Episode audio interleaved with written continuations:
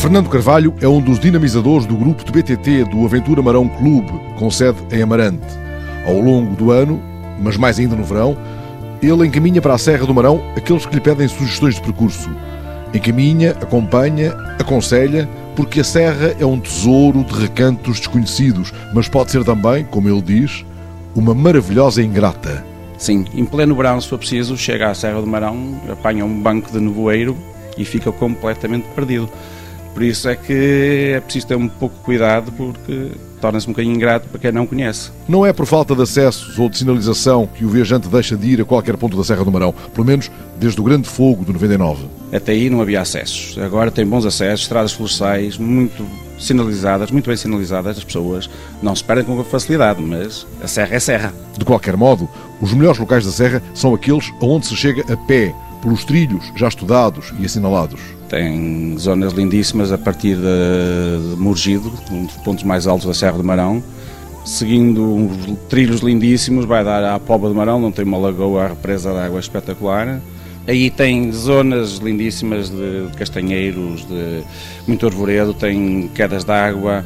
Prontos, e seguindo por aí, uns lindos trilhos, vai dar perto da Pousada do Marão, outro símbolo emblemático da Serra, e continuando tem quilómetros e quilómetros e quilómetros para se andar. Desde muito novo, Fernando Carvalho aventurou-se pela Serra do Marão. Já fez canoagem no Tâmega, serpenteando a serra, mas é o BTT que o leva aos trilhos mais secretos e mais apelativos.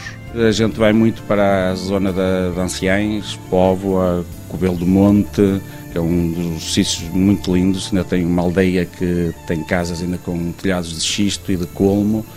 E seguindo aí Cobelo do Monte, mais para cima, temos um parque eólico de Penaçor chegando aí a esse ponto, daí a vista-se para um lado Amarante, para o outro lado já quase Vila Real. E lá em cima, até onde é que se vê num dia bom? Um dia bom vê-se para o lado de Covelo do Monte, que é uma aldeia muito antiga e típica, mas vê-se, abrange o ângulo de visão muito grande, vê-se a cidade toda cá para baixo, para Amarante, e já para o outro lado mesmo de, de Vila Real também. Qual foi a maior aventura que teve enquanto praticante de BTT e enquanto guia de outros praticantes nesta serra mágica eu já me perdi uma vez na serra com o nevoeiro. A gente sai daqui num dia lindíssimo e chega lá acima e o nevoeiro cai de repente e a gente vê-se às vezes um bocadinho atrapalhado. E com a neve também, na Serra do Marão. Já houve ocasiões que a gente se mete lá com neve e depois é complicado. Um percurso organizado pelo Aventura Marão Clube pode durar um dia inteiro e obrigar a Farnel e tudo? Sim, temos dias de sair de manhã, a gente almoça nessas aldeias típicas do Marão e regressa à tarde.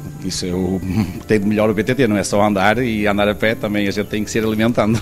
E não há nada como aceitar aquilo que a Serra põe na mesa. Um bom cabrito assado, um bom cozido, a gente gosta de se alimentar bem e beber qualquer coisa que acompanhe isso. Nessas aldeias de que me falou, há sítios onde se coma muito bem? Sim, aparece nessas aldeias. Todas as aldeias têm bons sítios, boas taxas que nós chamamos, que não são referenciadas, mas tanto em Anciães, Canomil, é mais perto da Zona do Marão, tem todas. Há, há sempre onde a pessoa encosta e se alimenta e coma qualquer coisa. A serra deixa saciados os sentidos todos.